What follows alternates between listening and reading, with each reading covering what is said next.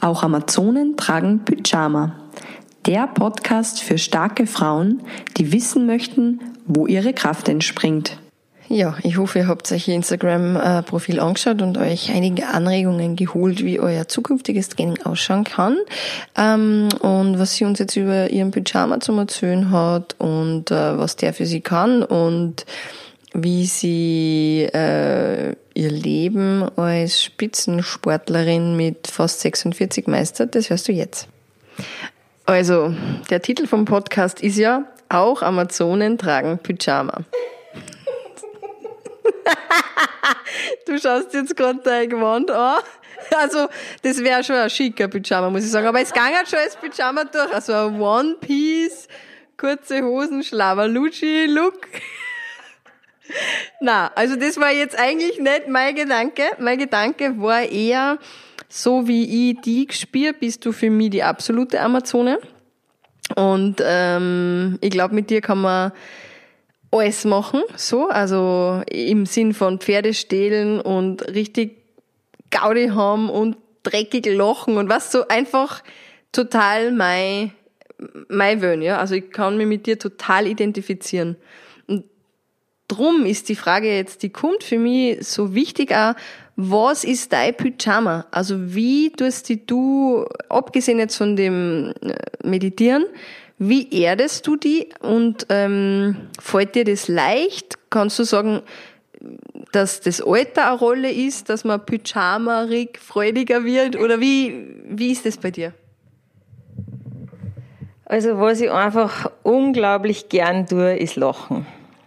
Und das zirkt sich aber auch schon so durchs ganze Leben. Also wir haben ja oft echt äh, an so einen Spaß in der Family und da ist ja, das steht halt ganz oben, so ein bisschen Humor und Spaß und Freude und das sind für mich ganz wichtige Werte, auch für mich selber, weil, ja, ähm, ich merke, oder für mich auch ganz an oberster Stelle ist irgendwie glücklich zu sein im Leben. Und wenn ich da halt dann auch noch eine große Portion Freude und Spaß mit einbringe, dann ist bei mir echt schon, äh, habe ich schon einen guten Tag, wenn ich, wenn ich vielleicht mit einem Lachen aufwache oder halt, äh, ich bin sicher ein sehr positiver Mensch, mh, mm, versucht die Dinge auch so anzunehmen, wie sie sind. Also wurscht, ob das jetzt ein Training ist und dann haben wir halt vielleicht einmal einen Neuschnitt drinnen und es werden dann halt wandeln dann werde ich mich da nicht aufregen, weil mir denke, das ist alles verschwendete Energie. Äh, die Dinge sind nicht so, wie sie sind und ich versuche mir möglichst darauf einstellen. Gelingt mir auch nicht immer, aber trotzdem versuche ich im Großen und Ganzen ähm, so zu leben. Also Dinge anzunehmen, einmal über sich selber lachen und das Ganze alles nicht zu ernst äh, zu nehmen. Äh, wie gesagt, sind auch Dinge, wo es äh, bei mir auch oft sind, dass ich mich dann nochmal wieder zu ernst nehme oder zu verkrampft oder was zu sehr will. Aber ähm, ich merke, ich erkenne das schon immer schneller, äh, wenn so Momente auftauchen und dass ich dann einfach versuche, da meine Einstellung oder meine Wahrnehmung zu ändern und ja, mir bewusst zu werden, auch wie gut es uns ja eigentlich allen geht da habe ich jetzt vor kurzem eine interessante Studie gehört. Ah, ich weiß nicht mehr, wie es angefangen hat, aber im Endeffekt ist darum gegangen, ähm, war die Frage, und wenn ich wer bin, die jetzt ein Geld im Geldtaschel hat und ein Bankkonto, dann kehre ich zu den acht Prozent der reichsten Menschen auf dieser Erde. Und dann denke ich mir, hey, und ich habe noch mehr. Ich hab, ich mache das, was ich gern mache. Also ich bin, ja, ich ich würde sagen, ich bin ein sehr glücklicher, fröhlicher Mensch. Und was definitiv ähm, hilft, wenn der Mensch, der jetzt zuhört, vielleicht nicht sehr glücklich und sehr fröhlich ist, weil gerade vielleicht was im Leben ist, dieses Annehmen und diese Dinge einfach so sein und zulassen, wie sie gerade daherkommen, das ist für mich der Schlüssel. Da, da, da spart man sich enorm und es geht einfach leicht. Das, was mich jetzt interessiert, ähm, weil das bei mir immer mehr hochkommt, auch, ist so diese ähm, Umweltproblematik oder dieses Umweltthema mit dem Umeinanderreisen und Fliegen. Und ich habe jetzt keine Ahnung, ob du recht viel fliegst, aber ich schätze mal, du wirst mit dem Flieger unterwegs sein. Ähm, spürst du das in dir? Also spießt sie da was? Vor allem auch, weil du meditierst und weil du dann vielleicht da einfach eine Liebe zur Welt entwickelst, mehr und mehr. Wie gehst du damit um, wann du fliegst? Pfeifst du drauf? Ja, also sag mal einfach einmal dein, dein Zugang zu diesem Umweltthema. Also ich muss sagen, das sind halt Sachen, die kehren zu meinem Job, den ich ja unglaublich gern mache. Und da gehört halt auch dazu, dass ich fliege.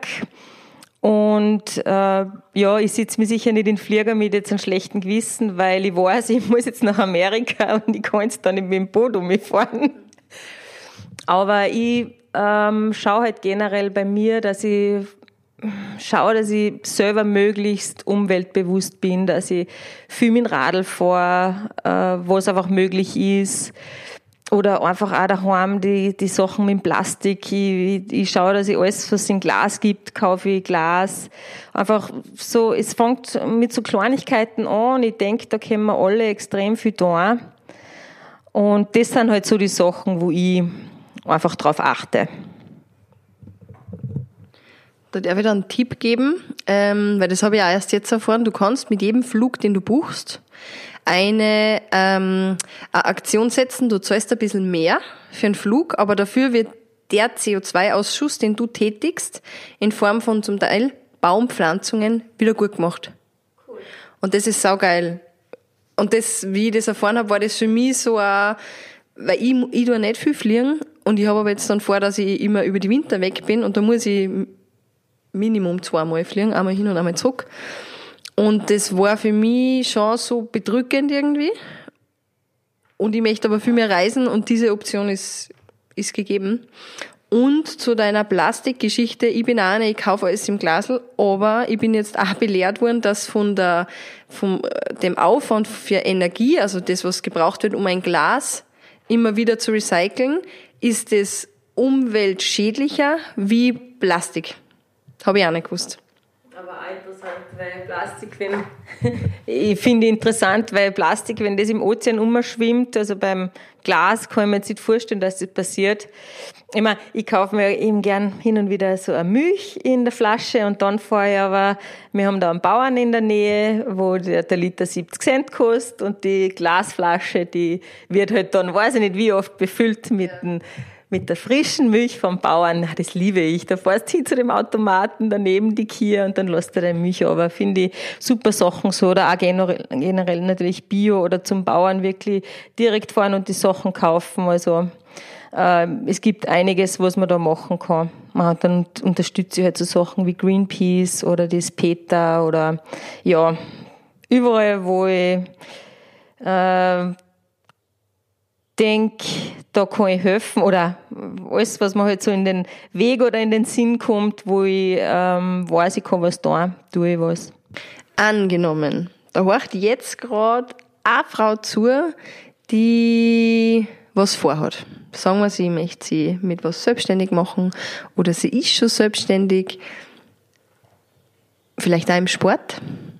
Was möchtest du der jetzt auf dem Weg mitgeben?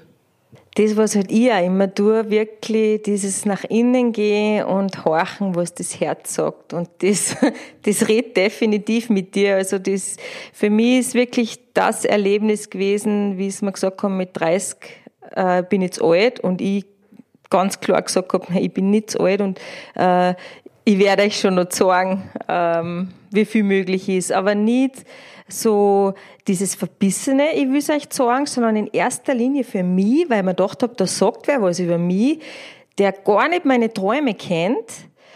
Ähm, und es war einfach klar, für mich, ich mache das. Ich folge wirklich einfach meinem Herzen und tue das, was ich gern mache. Und sobald dich was erfüllt oder packt und du merkst, ich will das machen oder das ist meins, dann geh den Weg. Äh, egal wie ähm, steinig der dann vielleicht da ist, weil wenn ich mir denke, diese Zeit, äh, wenn ich mir es aussuchen konnte, ich darf wieder so machen, weil das von der Entwicklung her für mich einfach unglaublich wertvoll war. Und man hört es immer wieder, einfach wenn man tief unten ist äh, oder so diese Rückschläge im Leben, die machen man einfach stark, weil man einfach Wege finden muss.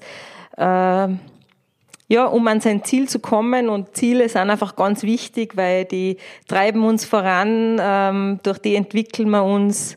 Und deswegen immer schön aufs Herz horchen. Und wie genau machst du das? Weil ich spüre mein Herz nur dann, wenn es weh tut. Also wirklich, also ich spüre mein Herz viel. Und es ist oft so, also ich habe es mir schon zweimal anschauen lassen und es ist nichts. Und das ist für mich dann immer wieder die Einladung, dass ich einfach vertraue. Ähm, aber wie machst du das wirklich? Also damals war es ganz klar ein Gefühl das so in mir geschrien hat, das war nicht alles, mach weiter. Und jetzt ist voll oft, äh, dass ich, ich lege einfach meine Hand aufs Herz und atme ins Herz ein, um das einfach auch zu üben, das Herz zu spüren, weil das muss man auch ein bisschen üben, äh, denke ich mal. Und das ist voll oft auch in Situationen äh, im Leben, dass irgendwas bringt mich vielleicht ein bisschen in Rage oder ich werde unrund dann lege ich meine Hand aufs Herz und atme in mein Herz ein und merke, dass ich mich da sofort beruhigen kann. Voll gut. Ich habe mich nur gerade gefragt, warum. Also ich habe das auch schon immer wieder mal so probiert. Ich tue halt nicht speziell nur aufs Herz, sondern ich lege mich dann halt hin und schaue, dass ich meinen ganzen Körper spüre und dann geht das Herz auch wieder weg. Aber da bin ich noch nicht ganz drauf gekommen, was, warum sich das bei mir so stark meldet, obwohl ich ja eigentlich das mache, was mir wirklich Spaß macht. Das ist schon interessant. Und was ich schon auch oft probiere, wenn ich so eine Situation habe, dass ich, mir, dass ich mir echt die Frage stelle, zieht sie mich da hin oder stoßt sie mich weg, so jetzt ähm, blöd gesagt, oder zieht sie mich weg, wie auch immer, weil im Grunde kriegst du immer eine Antwort und je öfter du das übst, desto klarer und schneller werden die Antworten kommen. Also ich vertraue da voll drauf und wenn man sich da ein bisschen einig spürt, äh, ich glaube, da kommt man relativ schnell auf eine Antwort äh, mit hinziehen oder wegziehen. Ja, ich, glaub, ich kann mir vorstellen, dass es nicht für jeden das Herz ist. Genau. Genau. Weil ich spüre das woanders. Ich spüre das wirklich so als Ganzkörperding. Oder auch viel. Genau, viel Bauch. Also ich spüre sofort schnell einmal eine Wut, wenn, ich, wenn irgendwas für mich nicht passt. Und kann das, bin da gut in Verbindung und kann da schnell meine Grenzen setzen aber definitiv das mit dem Herzensweg, was man ja der Meditation irgendwie nachsagt, äh, da ist sicher, ähm, sage jetzt einmal, viel Potenzial, ja. Ja, draußen scheint die Sonne.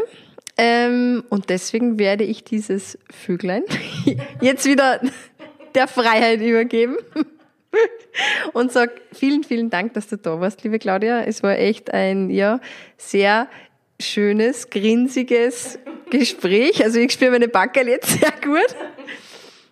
Genau. Und ich wünsche dir jetzt eine gute Zeit und falls wir uns nicht mehr sehen, bis dorthin eine phänomenale Wintersaison. Vielen Dank, hat auch mich sehr gefreut. Und ich freue mich jetzt auf meine Wakeboard-Einheit, weil am Vormittag war ich ein paar Stunden Indoor trainieren und jetzt geht's zum See, weil der Sommer ist da.